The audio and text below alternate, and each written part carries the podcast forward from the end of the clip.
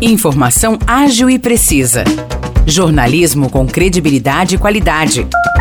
92 News. 92 News. O podcast do Jornal da 92. Olá, eu sou Morris Projan e a partir de agora você fica bem informado sobre as principais notícias do dia em nossa cidade e região. No episódio 458 do podcast 92 News, você confere.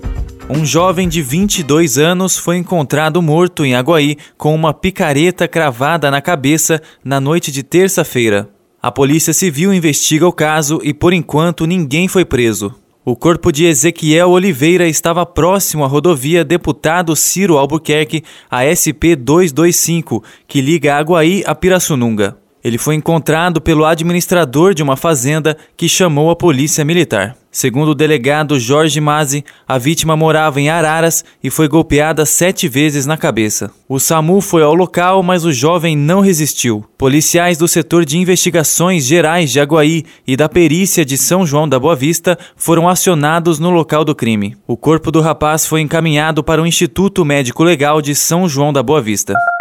A situação de vários terrenos no Jardim São Salvador, em São João da Boa Vista, continua incomodando a população. No início de março, o Jornal da 92 exibiu uma reportagem em que os moradores das ruas Henrique Martarello e Santa Maria reclamavam da altura do mato dos terrenos. Segundo os moradores, o matagal estava cobrindo a área da calçada. Isso faz com que pedestres tenham que andar pelo meio da rua, colocando a segurança em risco. Além disso, os moradores disseram que era muito comum o aparecimento de cobras, aranhas e outros animais peçonhentos. Na época da exibição da reportagem, a prefeitura informou que a responsabilidade pela limpeza dos terrenos é do proprietário e que eles seriam notificados e autuados caso não cumprissem com o dever. Agora, passados três meses, nossa reportagem voltou ao local e constatou que o problema não foi resolvido.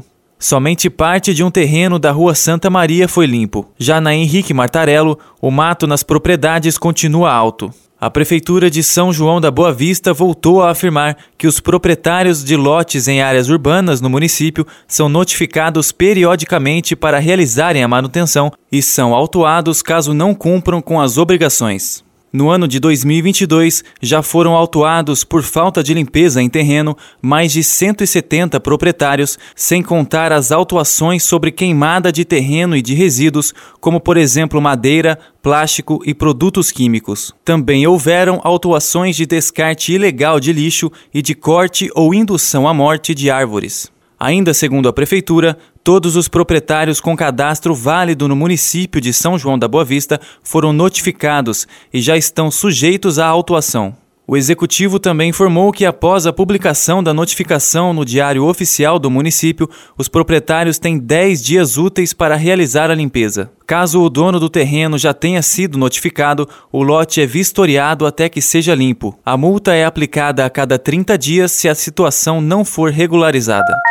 A Polícia Civil segue na busca de algum suspeito que teria furtado materiais do recinto de exposições José Rui de Lima Azevedo, onde acontece a EAPIC, em São João da Boa Vista. Foram levados cerca de 400 mil reais em fios, equipamentos e objetos. O crime aconteceu no início de maio. Segundo o delegado da Polícia Civil, Fabiano Antunes, um inquérito foi instaurado para apurar o caso. Houve a instauração de inquérito policial, há um inquérito policial em andamento e as investigações encontram-se em curso aí visando identificar os autores.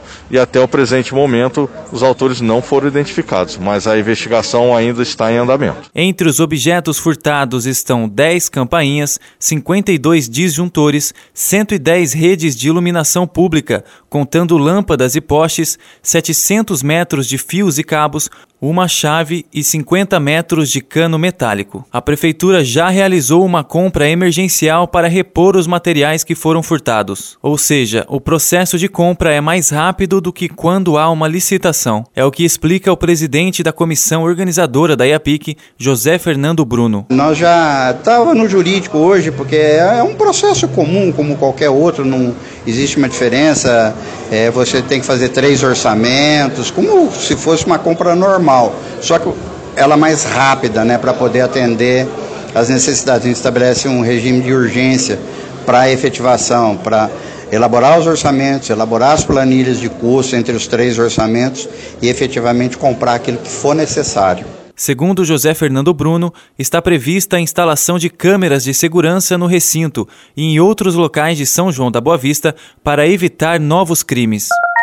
Estão abertas as inscrições do Bolsa Trabalho, programa realizado pela Secretaria de Desenvolvimento Econômico do Estado de São Paulo, que oferece ocupação, qualificação profissional e uma bolsa auxílio para pessoas em situação de vulnerabilidade social. O Bolsa Trabalho tem duração de cinco meses. Nesse período, o programa oferece um curso de qualificação virtual e atividades em órgãos públicos por quatro horas diárias, cinco dias por semana, além de uma bolsa auxílio de 540 reais. Até o momento, as prefeituras de São João da Boa Vista e de Águas da Prata anunciaram a parceria com o governo do estado. Portanto, se você reside nesses municípios, é maior de 18 anos, está desempregado, mora no estado de São Paulo há pelo menos dois anos e tem uma renda familiar per capita menor do que meio salário mínimo, você pode participar do Bolsa Trabalho. As inscrições, que vão até o dia 17 de junho, são gratuitas e online. É só acessar o site bolsadopovo.sp.gov.br,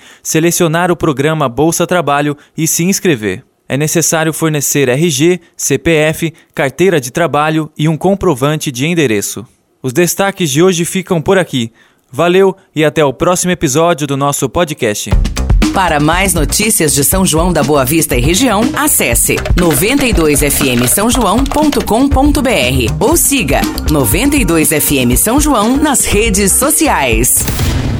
92